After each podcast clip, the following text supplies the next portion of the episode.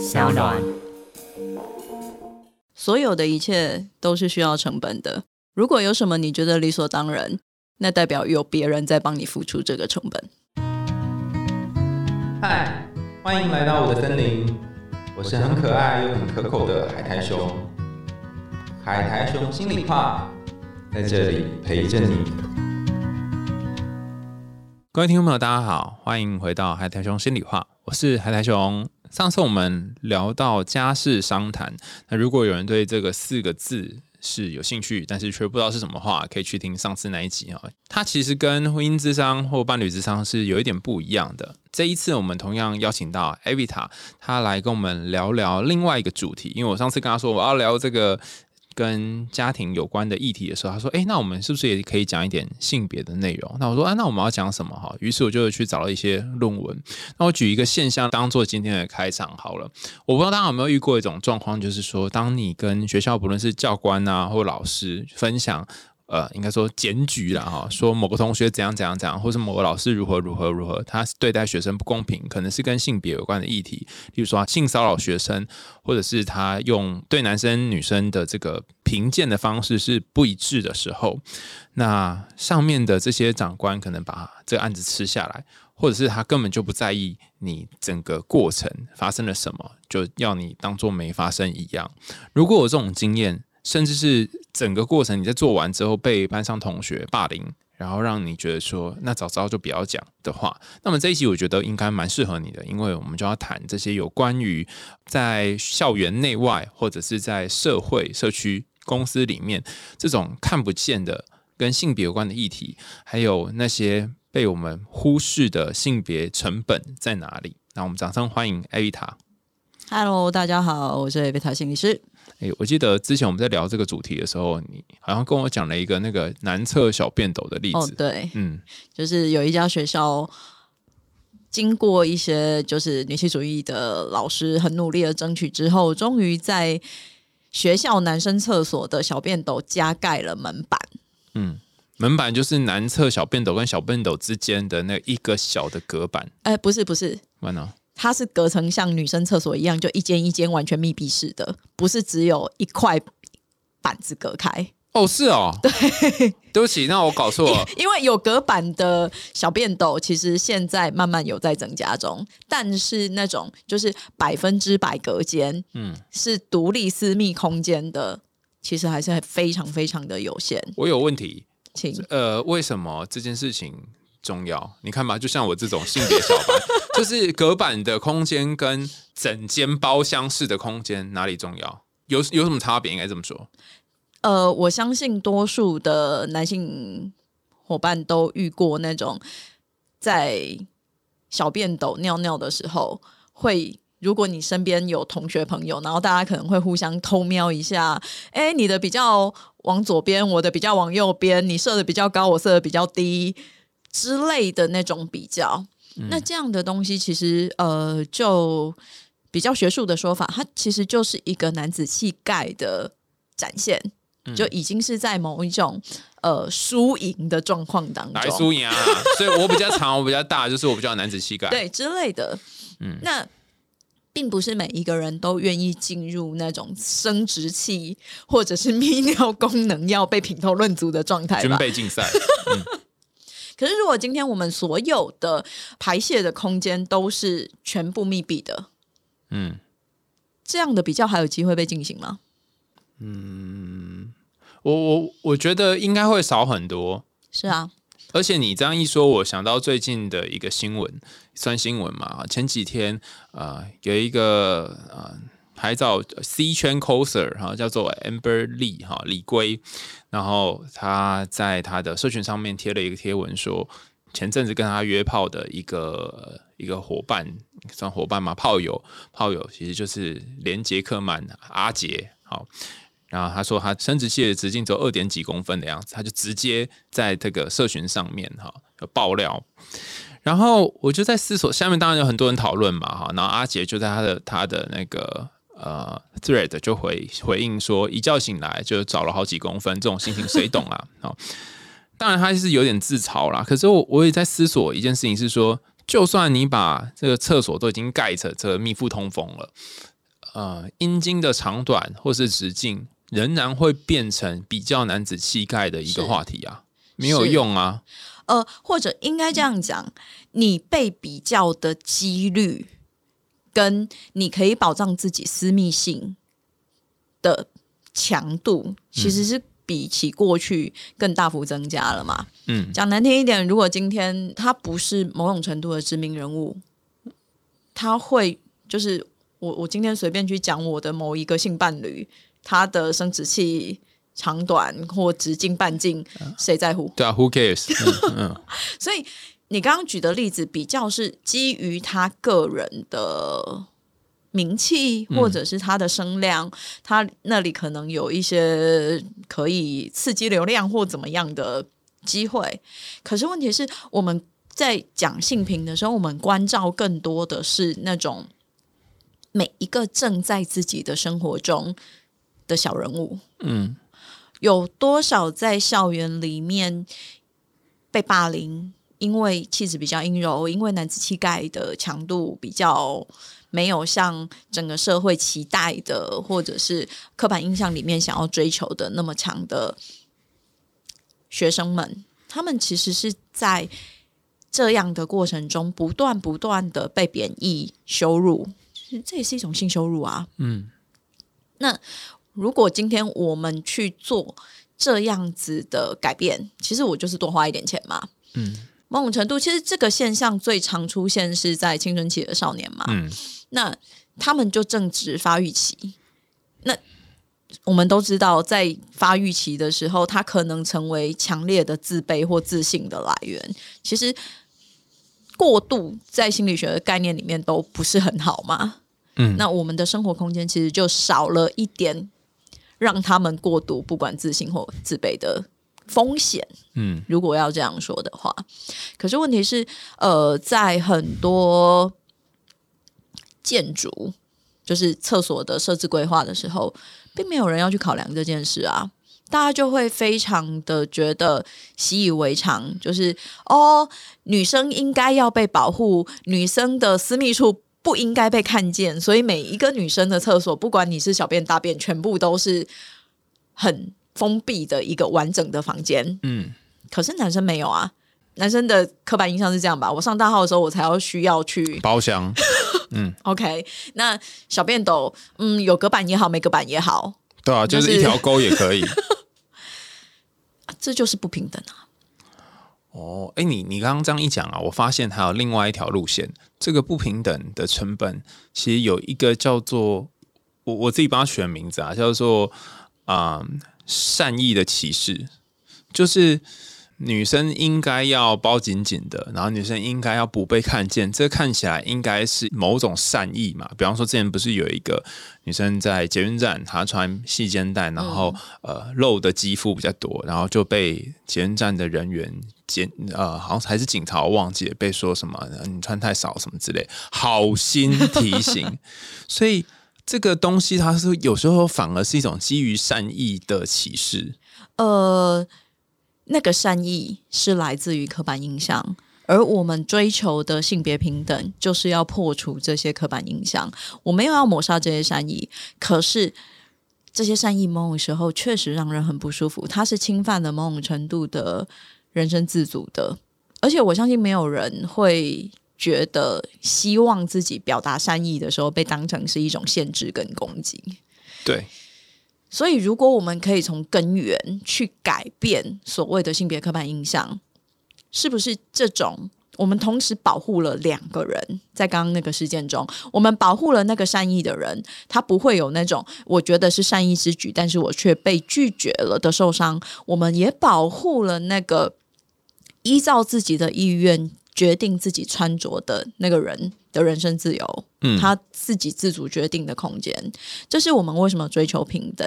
其实你看哦，像我们刚刚讲那个厕所门板，跟呃，你说捷运站一个穿的比较裸露比较多皮肤在外面的女性，你就会发现一个非常有趣的现现象，就是我们在厕所加装门板。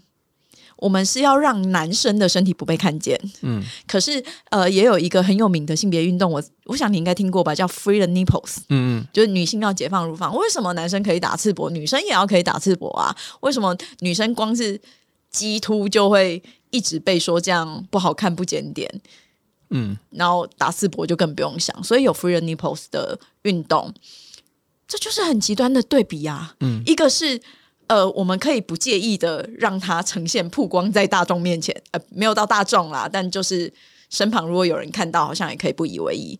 但是我们现在要开始把它盖起来，嗯，让我们允许它可以被盖起来，跟一个是我们本来要把它盖得紧紧的。现在我们要把它解放来，让它可以被看见。所以当呃很多人在说台湾女权高涨啊，或者是哦性别已经太平等的时候，哦，我我我还蛮常会举这样的例子，是我们真的想做的是解放所有性别的人。所以你会看到像刚刚那种仿佛非常对立的诉求。但其实我们要保障的，就是所有人。你想要裸露，那不见得一定要在厕所啦。嗯。但你你想要有自己穿着上的自主性，OK。可是你想要保障自己的私密性，我们也要提供这样的空间呐。嗯。那这里就会回到最一开始讲的，但这些都是成本。拿刚刚说的那个。小便斗，你好啦，再怎么样，只有多一块门板，那一块门板还是要钱啊。嗯，这个世界就是所有东西都要预算嘛。而且全校这么这么多厕所，可能会全公司这么多厕所，然后每一个都加一个，每也不是都加一个，因为可能会四五个小便斗啊，都加一个门板，那这样就很多个了。嗯，那这就会是我们在思考另外一个层次思考性别的部分，就是。有多少钱愿意花在性别上？是的，就像我们会说，呃，台湾的国防预算啊，或者台湾的医疗预算是不是应该提高等等？那我们的性别预算在哪里？那性别预算增加了什么？就是我投提呃投入国防预算会增加国防安全，然后我投入教育预算会增加国民的基础的这个教育水准。那我投入性别预算增加了性别平等啊。那这个感觉有点困难被被看到吗？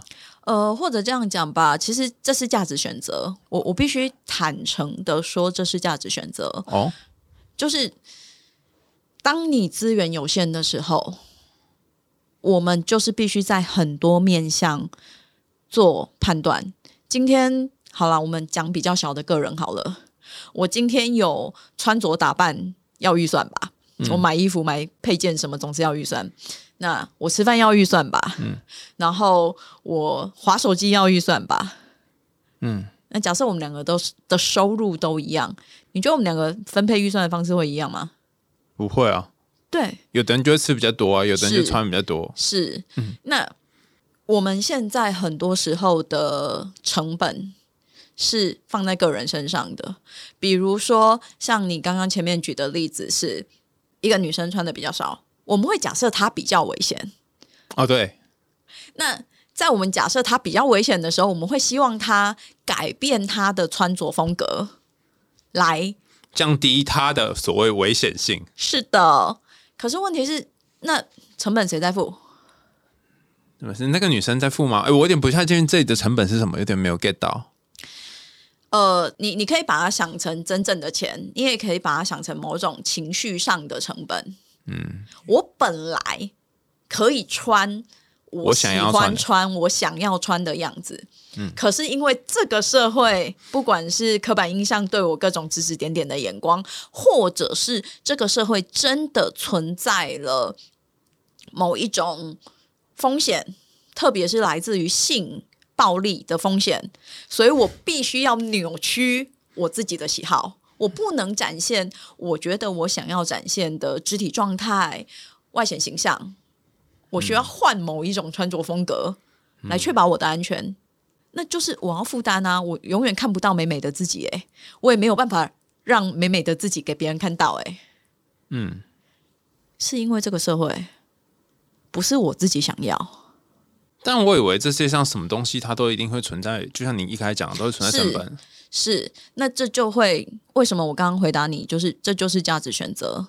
那呃，联合国在说性别主流化这件事的时候，期待的就是我们觉得性别也是一个非常非常重要的价值。我们希望大家在做价值判断的时候，嗯，可以把性别的排序往前拉。所以叫性别主流化嘛？本来性性别是一个很边缘的东西，我所有我觉得很重要的东西全部都分完钱了。哦，好像还剩一点，那分给性别好了。就 是它是一个多余预算的垃圾桶这样子 之类的。那我们现在希望它可以被更明显的被看见。可是当然啦，这作为一个女性主义的提倡者，我当然会希望，至少就我个人的价值选择。性别是个重要的东西，那我们也尊重其他人选择其他的价值在更前面，只是我们还是会必须要花时间跟力气，也愿意花这个时间力气来提倡。诶，大家其实可以多看到一些性别的价值，因为基本上对我来讲，所谓的性别或者。它只是以性别作为出发点，因为那是我们最容易看到刻板印象跟不平等的地方。可是你放在更高的角角度去看，它其实就是人权。每一个人如果都可以受到一定程度的尊重，然后一定的自由，一定的照自己所拥有的自主意识去决定自己人生的样子，我们要什么国防预算？应该这个世界很和平吧？嗯，不用用那种好像军备竞赛，然后因为我怕你打我，嗯，你也怕我打你，所以我们才能不打起来的方式来维持和平啊。我觉得你讲这件事情跟恐惧有关。我刚刚就在想说，我们是不是有一种社会可以不需要担心我穿什么衣服，然后不需要担心我怎样做别人或者怎么看我。但如果有一天我发现我走在路上，然后我怎么穿都没什么问题的时候，当然这样很好嘛。是。那当前我现在会选择我要呃有限制的穿着我的衣服，然后有限的情况下去做我的选择，但搭配，是因为我知道如果我做出所谓的过激的选择的话，会有风险。然后，倘若我穿呃裸比较裸露的衣服，就算没有人会对我怎么样，但是我可能要承担着别人会看我的眼光的担心。那这就又回到我们最前面说的，这就是一个情绪成本啊。那这个成本为什么要让一个个人去承担，而不是这个世界要是一个让我觉得安心的世界？那这个成本要怎么让政府或者是整个世界来承担？我有点困难想象。边边列那个服饰预算吗？听不太懂。就是要要怎么样让大家承担？呃，就是政策性的啊。比如说，哦，我这样举个例子好了。我们现在看到的所有的性平教育，大部分是由下往上的。嗯，就是学生去上课，然后学生自己很有性别意识，但是老师跟高官们可能没有。对。可是欧盟其实有一系列的组织领导人的性别课程，因为我们相信握有权力的人，说穿了，如果用刚刚成本的概念，就是那些分配预算的人。我可以决定我国防预算不要那么高，嗯，拨一点去性别预算啊，或者当然其他预算拨也可以。有权利的人才是真正能够决定这个世界长怎么样的人吧？嗯。那如果这些人是可以有性别意识的，嗯，那他就有机会去建构一个比较安全的社会，让每一个小小的民众可以更自在。呃，我讲一个笑话好了，这是一个老师跟我分享的，他是很多大学性别评鉴的评鉴委员。那早期开始做推动性评的时候，那他去做性别评鉴。都会出现一个很有趣的现象，是很多的校长会非常非常骄傲的跟那个老师说：“老师，你看我们的学校性平教育做的非常非常的好，你看我们性平案件通报量是零。”嗯，呃，那个老师现场在跟这些校长们。讨论这件事情的方式当然不是我接下来讲的这样啦。可是我们自己在聊天的时候就会讲说：“天哪，他们为什么会觉得零这样的数字是值得炫耀的？这个世界就不是一个已经性别平等的世界。嗯我们知道性骚扰、性侵害一定存在。嗯，当你的通报量是零，我们心里冒出的就是啊，那是被吞了多少案子，黑数。或者是对，或者是你们整个学校营造了一个什么样的风气，让大家都不敢去申诉、去检举。嗯，才有可能出现零这个数字，所以最后那个性别评鉴，如果你端出来你的通报量是零的话，嗯，在那个评鉴上面项目上面是会被扣分的、哦，而且我觉得最有趣的是，他还那边很得意洋洋说是零，那这才更显示了他的性平意识很烂，是很烂。是的，所以就是像这种东西，你就会去看到，如果今天我们的领导人。高官们，他们是相对有性别意识的话，他们就会能够推出针对性别平等的优化所产生的政策。嗯举一个例子，有一些工作他们不太有办法直带，嗯，可是问题是我们有我们有所谓的产假嘛，对，我们有所谓的育婴假嘛。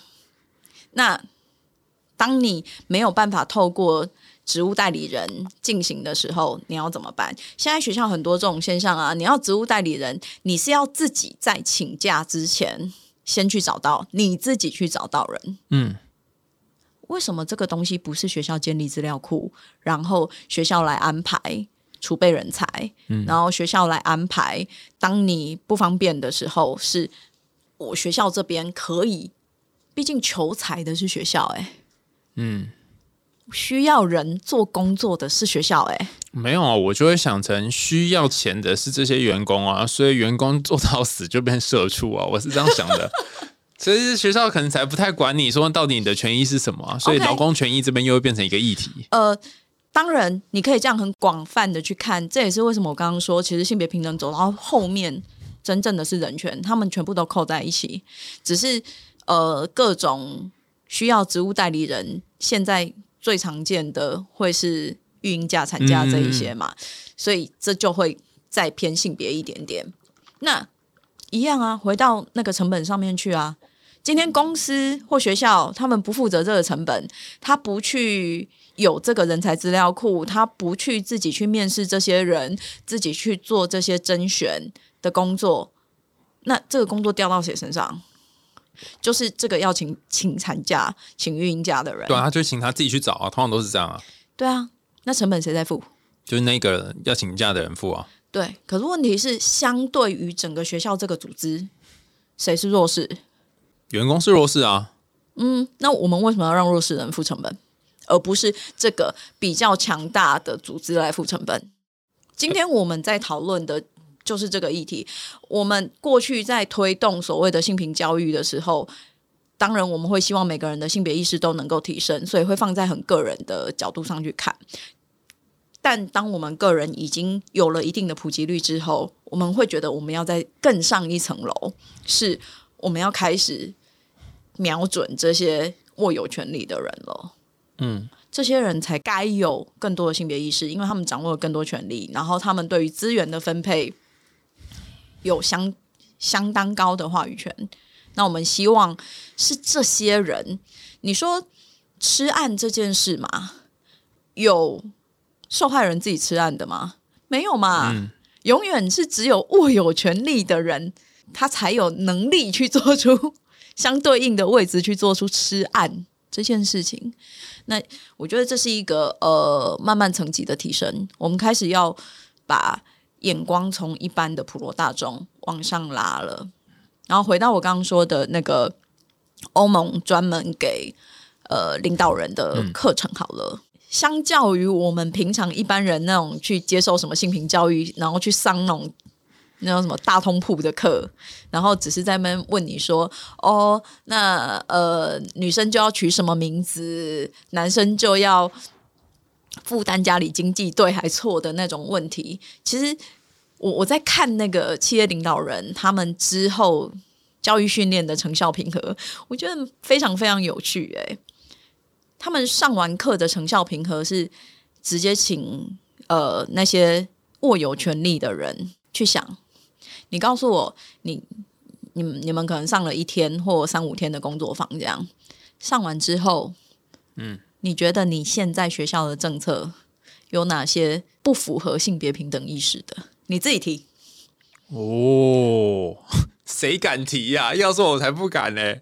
哦，所以那你这几天的上课什么收获都没有咯？不是啊，你是在告诉我你本来性别意识就很强，所以你的学校运作非常非常符合性平意识，所以你完全不用检讨，然后你的所有的政策推行里面就含有性平，还是你在告诉我你这几天其实上课都在睡觉，你什么都没听进去，所以你想不出你现在的政策有什么可以在性平上面做得更好的？哎，我觉得你刚刚讲的时候，我在思索一件事，就是这一个状态。这样子啊，因为我有资本的人，他握有很多的权利，然后他把成本都交给下面的人去去去负担的状态，这个结构似乎已经形成某一种平衡，诶，不是平衡，就是某一种稳固的状态。所以，呃，我刚刚特别会说，谁敢提啊的意思是说，就是下面这些小虾米们、员工们，他们也会为了避免麻烦。然后不要提出任何的改变。那因为某种程度上面，虽然他们也是受害者，或是他们也是需要承担一些成本的人，但是呃，小虾米下面还有南极磷虾，就是总是会有更小、更小、更小的东西。所以你要扮演中间的鱼呢，还是要扮演下面的虾米浮游生物呢？就是，嗯，我觉得最下面的人会承担很多啦，哈。可是，在上面的人他一定不想要。那些成本回到自己身上，我有越多钱可以花越好啊。那为什么我要去承担下面的预算？至少以以资本主义的框架的底下，好像有点困难，让那些不论是高官呐，或者是拥握有权力的人，应该说他们不会想要去负担这成本啊。然后下面的人也可能会支持他不要负担这成本，因为有可能会让整个一切变更麻烦。所以他才会是联合国在推动的事情啊。哦，像。永续企业不也是吗？哦，碳足迹之类的，就是这些东西，其实全部它都有推动上的困难。可是它就是以整个地球、整个人权、整个所有人类的幸福跟平等作为出发去推动的。那你企业也好，或者是如果我们今天只更聚焦在教育体系，哎，教育体系它。可能会被期待的价值，或者所谓的道德标准也好，当然要更高啊。嗯，那你刚刚说的那个状况，其实，在欧盟那个训练课程里面不会发生啦，因为里面不会让小虾米去啊。那个课程就是给高官，然后你就是他们就是现场盯啊。因为你可以想象，小虾米的人数一定远过于高官，所以我们可以开那种几百人一堂课。嗯，可是你觉得那些？高阶人力，他一堂课里面里面坐几个人啊？可能就对啊，应该是几十个人就不错了。二十个差不多。嗯，大家轮流发言啊。哦，我们一起上了三天的课，请问一下，你觉得你的组织，就你这几天来吸收到的薪资，可以有什么可以调整的空间？跟大家一起分享一下嘛。嗯，他讲了，可能不一定也会做啊。OK，所以会有性别评鉴啊。哦，他们的评鉴方式就会是我们今天讨论，那就全部记录下来啊。过几年啊，改善了吗？嗯，那做了之后感觉怎么样？真的有帮助性别更平等吗？如果有，是在哪个面向？还是说在操作的过程中反而造成了压迫？那压迫了什么？可以再怎么精进？哎，对啊，你说的后面这点真的蛮有趣的，因为。人就是一种奇妙的动物嘛，上有政策，下有对策。那当你试着用某些方法去改变以前大家的习惯的时候，哎，大家可能就会想办法又把弄回或滚回以前的样子。所以，他需要被检讨啊。嗯嗯，如果拿到更前面一点的话题，就是男生上厕所开始要被遮蔽，然后女生要解放乳房，嗯，这件事情，那最原始其实女生的乳房是不用遮的啊。嗯嗯，因为方便喂奶啊。嗯。哺乳是那个时候非常重要的事情，是到后来慢慢历史演变，才变成女生都要遮起来，然后男生可以继续裸露。那本来就是所谓的性别平等，它就是一个要持续被监控的状态。我们很努力要去达到。不要让任何人被压迫。所以每一个政策就会在那样子的过刚刚说的那个过程中，你不断的有回讯，不断的有后续的评鉴，而且每一次后续的评鉴都是跟着上一次的内容 follow 下来的。那你就势必一直要保持很高度的警觉性，嗯，然后永远都没有那个。我我觉得这个意识的建立是很重要的啦，就是。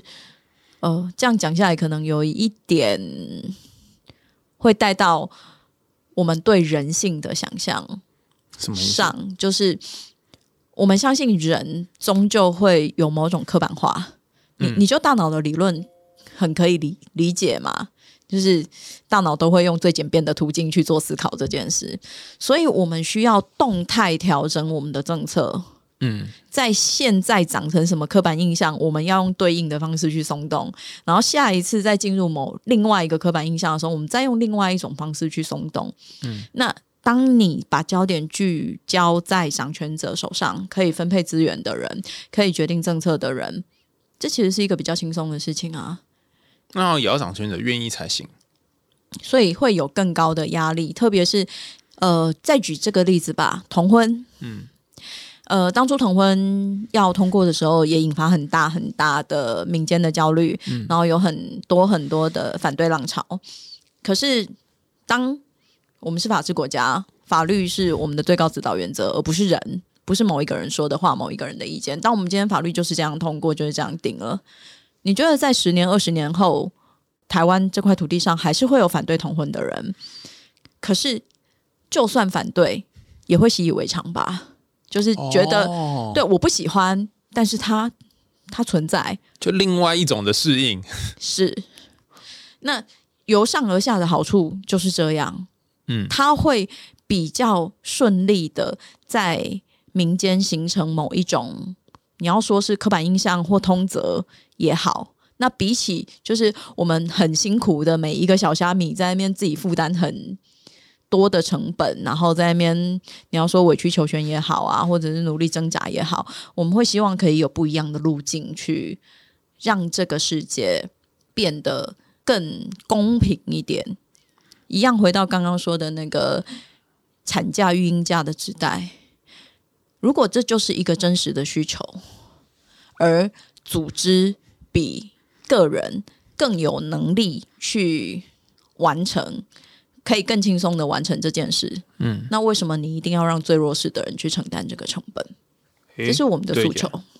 嗯，而且这件事情它不只是出现在刚刚我们讲男厕女厕学生上，或者员工上，它其实也可能出现在可能想象不到，即使是大学教授身上也会有。我记得你好像跟我说，他们现在呃，因为有一些大学教授他们要接小孩，所以会有留留下来的时间的差别。就是我们可以想象一个一样已婚、一样已婚有家庭、有有未成年小孩要照顾的家庭哦。你觉得男性跟女性的工时可以一样吗？嗯，男性跟女性可以一样吗？就我今天一个家，假设是异性恋家庭，然后我们两个是夫妻，我们两个都工作十八个小时。诶，我如果没有记错的话，就是。我印象当中看到的平均工时是，如果我们计算待在公司的工时，通常是男生比较长，对啊，然后女生会比较短。为什么？但是女生的工时不一定有比较短，她可能回家还要打第二份工这样子。嗯，那为什么为什么女生要被拆开？因为呃，之前我们有聊过啊，之前在《女人迷》直播的时候聊过，就是女人好像要什么都兼顾。是啊，其实不是兼顾，女人被被视为。家家庭是他的一个核心事业，对 对，是啊，那就会变成说，呃，一样，我要约 meeting 的时间，我跟我如果跟男老师约，我可以约到那种晚上七点八点，我们再来 meeting。嗯，可我跟女老师可以吗？女老师可能要去接小孩啊，或是她要顾小孩了，她没有办法在这个时间跟我 meeting。嗯，啊，你要这样说，她工作效率差吗？也也不是啊，就是他那时间不行啊，他就只能约白天的时间。但是整体下来，他的时间就会比较少嘛。哦，我男老师，我是每天都可以跟你约七点啊。嗯，女老师是每天七点都不行啊。而且这件事情反过来从男老师的角度去思考，说阿靠，为什么就是我每次都要弄那么晚才跟你约 meeting？为什么就是女生可以这么早走这样子？也可以从这个角度去思考，就是回到前面讲的，它它就是一个不平等的现象。那那个不不平等从哪里来？是从育婴的角色，或者是带小孩这个责任，更多的是被摆放在女性的身上。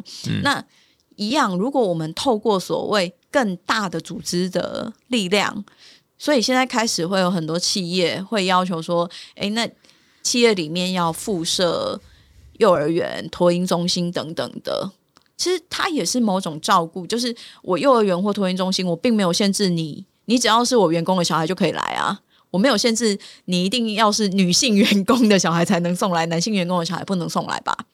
不会有这样的规定，嗯，那你就可以在你觉得可以下班的时候再把小孩接走啊。可是我就是要负担一个成本，第一个我要去设立这样的空间，第二个我要聘请这样的专业人员，对，这样的专业人员甚至会需要二十四小时轮班，因为如果我的工制是二十四小时要轮班的话，我要确保那边都有人可以带之类的，嗯，那我企业要不要付这样的成本？这很难呢，除非你的人才真的是用金子做的，不然我为什么我需要用这种事情来扛这些成本、人事成本？我我觉得这里有一个很重要的观念转换是，那我可不可以说你企业不重视人才？你你一定是把你的员工当做免洗筷，然后觉得我随时换一个人，谁来做这个位置都没关系，我才会。不愿意负担这个成本啊！如果每一个位置都够专业，每一个位置都需要有一点相对应的知识历练，才能够去好好的完成或更好的完成那个任务的话，我为什么不提供？诶，你这件事情跟我所认知的很不一样哦。问过很多的老板啊，他给我的答案都是，他们都会认为没有人是不可取代的。那你要花多少的成本去做前期训练？哦，就是虽然它可取代，但是你要从 B one、B two 一直到 A one、A two 一直到 A plus 这些，嗯，就是我觉得为什么最前面一开始京剧会讲成所有的一切都有成本，就是我们很多时候会忽略那种其实你已经在付出的成本，或者是别人在帮你付的成本。像你刚刚说的嘛，今天我如果让一个已经可以把他的工作可以做得很好的女性员工，嗯，然后我让她请产假，然后她因为我们公司有非常好的托婴服务，她可以不用请育婴留停，嗯，然后她的产值就可以继续维持。跟我讲一个很违反那个性别平等工作法的东西，她怀孕，她要请产假，她要育婴留停，我就直接把她开除，嗯，可是我拼一个新的。我可能还要培训他很长一段时间，他可以才可以达到这个员工的产值，或者是我用更高的价格去聘一个可以跟他达到一样产值的人跳槽，直接无缝衔接，都是成本啊！精算之后，你真的觉得我弄一个托婴中心有比较赔吗？哦，我现在还是只讲一个人呢，嗯。可是我今天如果真的成立这个托婴中心，是所有我公司的女性员工都可以得到同样的待遇，然后那个不管是我要再拉高薪资去请人跳槽，或者是我要重新培育一个新进人员到他可以就是那个要请育婴假的员工的产值省下来的成本。这就是思考的面向完整性，或者是你有没有去更仔细的精算？而我们常常很容易看到眼前，忽略了。当我们在讲现在不是都很流行讲什么投资自己吗？嗯嗯嗯，那一样啊，你要把它视为投资还是负债？要把它视为投资你的员工，还是员工变成你的拖累？这样是啊，嗯。我之前遇过有一个，嗯，他说他后来告诉我说，他觉得他很幸运留在这个公司的伙伴。他说，呃，他那时候出车祸，然后公司帮他全部的保险啊、理赔全部都处理完，在他的自己的保险都完全未明朗的情况下，然后他也没有办法工作，他就留职停薪，然后将近一个半月。都是在这个状况底下，然后公司让他有好好的休息，跟这些所有的照顾，然后包含这些业务的交接给其他人，先由别人 cover，然后回来再让他可以接起来做。他非常非常感谢。那后来他就在这个公司做了十几年，一直到今天。那这件事情。我就觉得一开始我本来想象说，哎，那公司也对他太好了吧？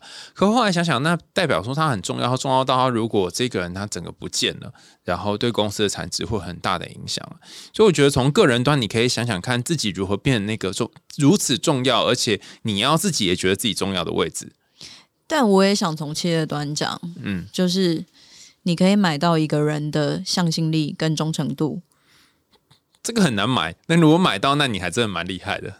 可是他买到了，在你刚刚的故事里。对对对对的。然后我在讲性别平等的时候，我是我讲的是你一口气买下所有性别的人的向心力跟忠诚度。有一个 bug 啦，就是说，呃，台湾蛮多是中小企业嘛，是那除非你是上市上柜的很多的外商那种几百人的公司，比较有机会做到啊。我如果弄一个托运中心或是什么，然后是。一种投资，但如果我是比如三个人或者是十个人以下的小公司，其实我就会觉得当免洗块来使用啊，那重新用啊不好用啊，我就像是买乐透一样啊，就是抽抽乐这种概念，所以就会遇到很多相处跟这个就是任用员工上面的问题。那就会回到在我们就可以继续拉高层次嘛，嗯，政府补助啊，哦，所以我才会说，那你国防预算嘞？国防预算你说要到几趴？那我们到底那个国家预算支出里面有没有一门叫做性别平等预算的？嗯，其实有啦，但就是行政院性别平等办公室的运作经费为主，这样 太少了。我我觉得回到那个厕所，你就想说哪些公司有设呃多元友善的厕所？是啊，其实很很少有。是啊，是啊，是啊，是啊。那有没有什么奖励措施？如果我们要真的从所谓的价值去思考这件事的话，我们整个国家不是就以台湾是全亚洲地区第一个合法让同志婚姻合法化的国家，非常的骄傲吗？嗯，那这是一个价值选择。嗯，我我们可不可以再看到其他可以更有力的去证明？我们在很多的价值选择里面选择了性别。嗯，比方说，如果这间公司它设立性别友善或者是多元性别的厕所，那么它呃公司的营业税可能可以减少百分之三之类的之类的。那它就是直接等价到费用金钱，那雇主就会想说，盖个厕所可以少这么多啊，不如就来盖个厕所吧。这样，他可能不是那么在意性别，但他很在意钱。是。但可是因为这样，这就是我刚为什么一直强调它是由上而下，它是系统性的东西。嗯，我让整个环境，即使性别意识不见得往前，可是整个生存环境对每一个小小的个人来说，他的生存环境都变得更性别友善。嗯，然后尽管可能上面的人他只是为了钱，或者是只是因为政策而这样子改变，那这个生活就会因此而有所不同。是的，是的。嗯，那这就是。我觉得，在我们在讲那种很大堆头的性平教育之外，我觉得现在这个时机是可以再往前、再往上看一步的。哎，我觉得你今天讲的蛮多点，真的是很聚焦在那些大金鱼身上。那我们这些小虾米，我们可以做什么呢？其实我们好像能做的东西很有限，然后我们也没有办法为性别平等实践上面做到什么。不用做什么，我觉得开始去意识跟觉知，你到底付出或享有什么性别成本就好。你到底例如说什么呢？比如说，到底我今天穿的衣服是我基于性别，就是我的自主意愿，还是我被觉得我要打扮的像女生？哦，对耶。然后我可能就想说，啊、我好像从来都没有被规定说我一定要穿怎样才可以，那我是不是在享有某一种优势？是啊，是啊，是啊，然后这个成本是谁谁来承担谁担？在承担？哦，那当然有机会做出建议或做出影响的时候，可以让它更系统化就系统化。嗯，可是就算我们没有办法去影响大的政策，至少我觉得那个最基本的觉察是重要的。我要知道我现在所享有的一切有多少是我自己付的成本，有多少是别人在帮我付的成本。嗯，那这个会是很重要的，因为也只有你想清楚成本在哪里，嗯，你才有机会重新决定。然后你也要感觉一下你身上到底扛了多少成本，才不会傻傻的把自己给卖掉。对，哦，好，要到节目的尾声啦，感谢大家的收听，欢迎大家在 Apple Podcast 或是其他留言管道跟我们分享你听完这一集的一些想法。那我们这一集聊的主题是跟性别有关的内容。那如果你自己在生活当中也观察到很多和性别相关的讯息，然后是其他人没有发现的，也欢迎留言告诉我们哦。那也欢迎大家继续赞助我们海苔熊心里话的节目的猫布瓦的罐头。想听更多有趣的童话故事和心理学知识吗？我们海苔熊心里话，下次见啦，拜拜。拜拜。